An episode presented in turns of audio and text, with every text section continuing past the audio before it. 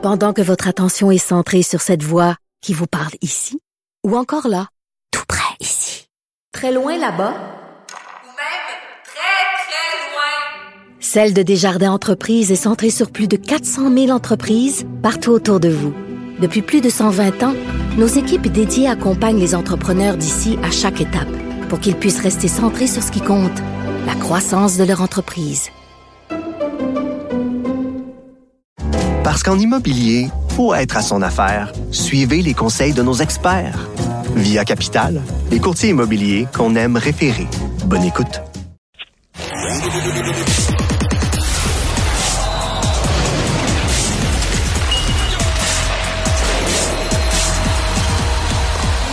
Jean-François Barry, un chroniqueur pas comme les autres.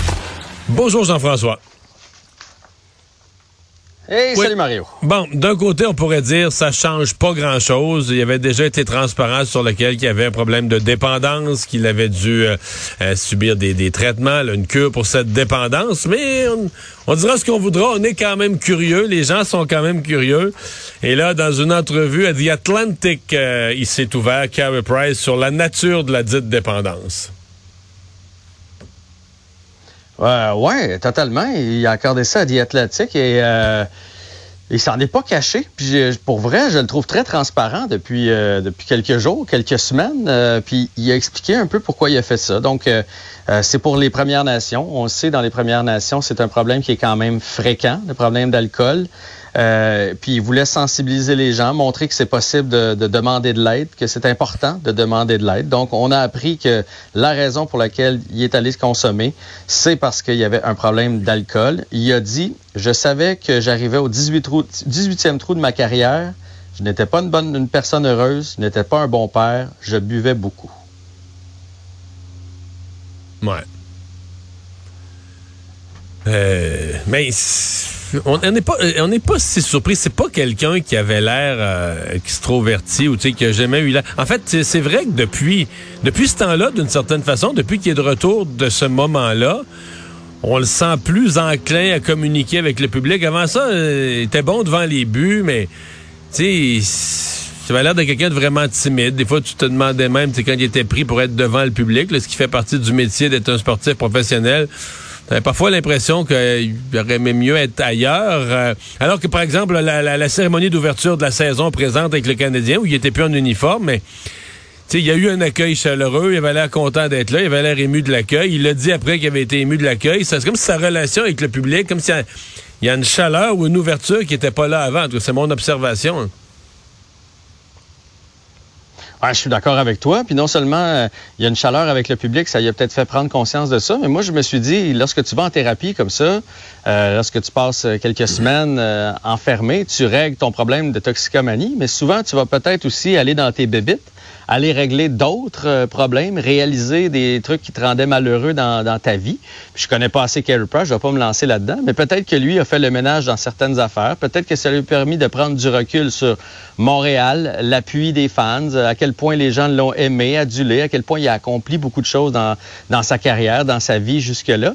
Mais euh, tu sais, c'est- c'est ça, c'est quelqu'un qui a toujours été mystérieux, mais moi qui ai décidé de le faire, puis ça on le sait, il a toujours redonné là, aux Premières Nations, il a toujours été très enclin pour sa réserve, on sait que sa mère était une chef euh, là-bas, Euh, puis de, de, de prendre ça, puis de vivre ça publiquement et de l'assumer aujourd'hui, euh, puis ça va sûrement aider d'autres personnes là, qui sont pas nécessairement des Premières Nations, on en connaît tous là, des gens que des fois que tu as le goût de leur dire, peut-être aller... euh, Peut-être aller en maison, ça te ferait, ça te ferait du bien parce que c'est pas, c'est pas sain ce que tu fais présentement. Alors, si ça peut donner le courage à tous les amateurs de hockey, tant mieux.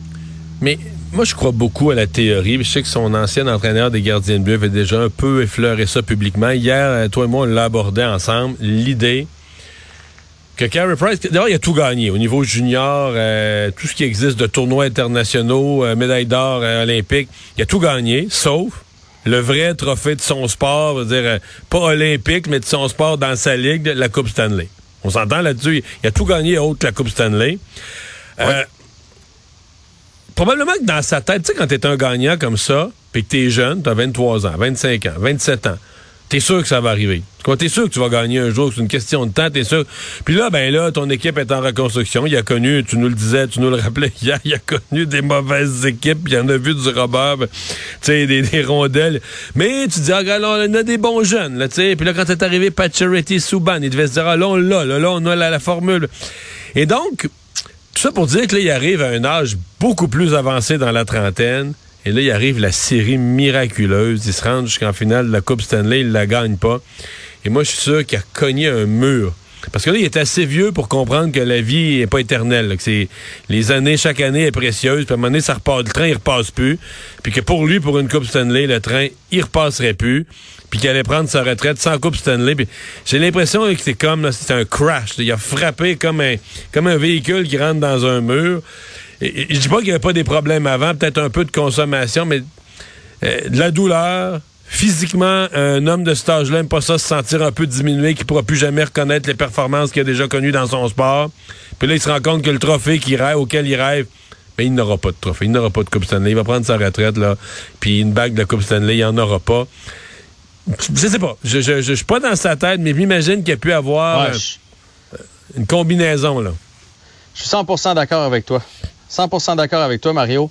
Et puis c'est pas pour rien qu'il a dit je savais que j'étais au 18e trou de ma carrière. Là. Ça, c'est le dernier trou. Là.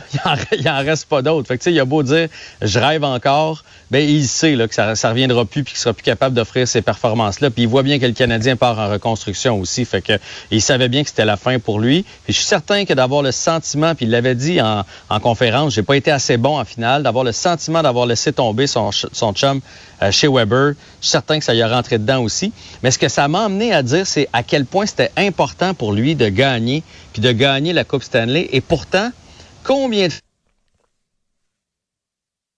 oh. On disait, ah, mon Dieu, qui a l'air à s'en foutre, lui. Ça n'a pas l'air de se déranger partout, pas en tout d'avoir perdu puis de se faire éliminer. Alors que finalement, c'était pas vrai. Il prenait ça vraiment, mais vraiment à cœur. Et ce soir, est-ce qu'on va prendre aussi à cœur le match contre le Wild du Minnesota? Euh, euh, je disais, c'est une équipe qui va pas euh, super bien, qui est décevante à cette date, le Wild? Oui, ouais, jusqu'à maintenant, c'est un début de saison atroce. Là. Une victoire, cinq défaites et une défaite en prolongation. Marc-André Fleury, une moyenne de 5,25. Même lui a dit j'aime autant pas la regarder. Ouais, ouais, non, non, non, c'est pas, c'est pas Jojo. C'est peut-être sa dernière euh, présence d'ailleurs au Centre Bell. Euh, Centre Bell qui, euh, on s'en souviendra, il a pas porté nécessairement chance hein, dans sa vie. Ça c'est pas une place où il a excellé nécessairement. dans les deux coupes Stanley, là, dans les parcours, pas les coupes Stanley, mais les parcours des Pingouins, parfois en série, ça a été difficile pour lui à Montréal. Mais il y a quand même des bons joueurs de l'autre côté, des bons jeunes comme Kaprizov. Ça sera pas, ça sera pas facile. Faut pas les prendre à la légère. Euh, du côté du Canadien, pas de changement vraiment à la formation. Donc, euh, Caulfield, Suzuki, Monahan, Danodov, Dvorak et Gallagher. Et Gallagher, là, ah, c'est un tough. On pensait que sa, game était finie samedi. Finalement, il a poursuivi, il est retombé, il est retourné dans le vestiaire, il est revenu et il va être dans la formation ce soir. Alors, vraiment, c'est euh, spectaculaire pour Gallagher à quel point. Avec un, un bleu? C'est un combattant et c'est un guerrier. Sûrement quelques bleus. Sûrement. Parce que oui.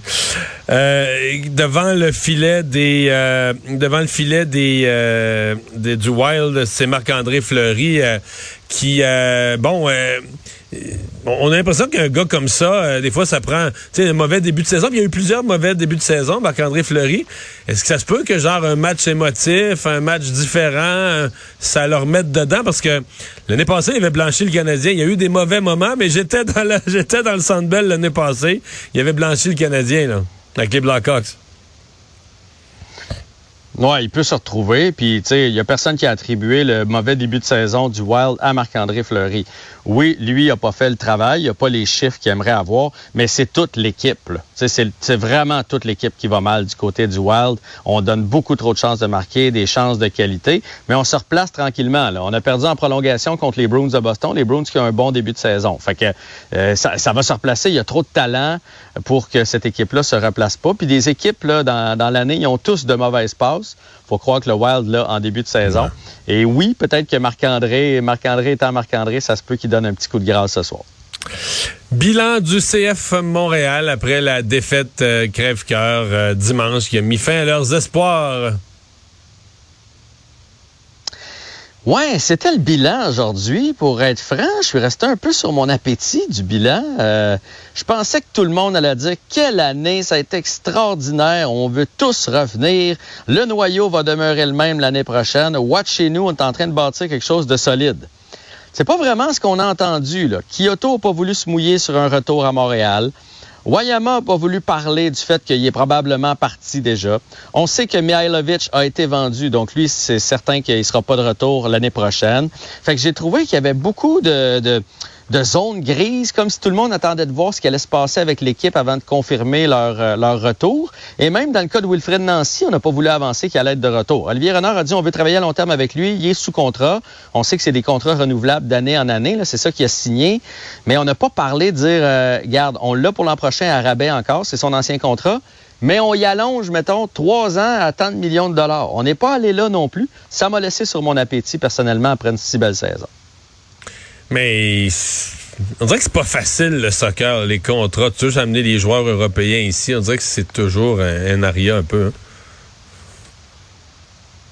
Oui, puis d'ailleurs, Olivier Renard l'a dit, si vous voulez voir des joueurs vedettes, là, si vous pensez qu'on va faire venir ça puis qu'on va pas vendre nos joueurs lorsqu'ils ont une valeur, ben vous irez voir jouer les autres équipes, ils vont être là les joueurs vedettes. Fait que ça, ça, ça, va, ça voulait tout dire. On va les développer, on va les vendre quand on peut, puis malheureusement, ça fait partie du soccer, ça a l'air, même si les amateurs de hockey, on a un peu de misère à comprendre ça. Ouais, ça reste un peu décevant pour les gens qui ont cru à l'équipe, ça reste un peu décevant à entendre, mais bon, je pense qu'il faut s'habituer.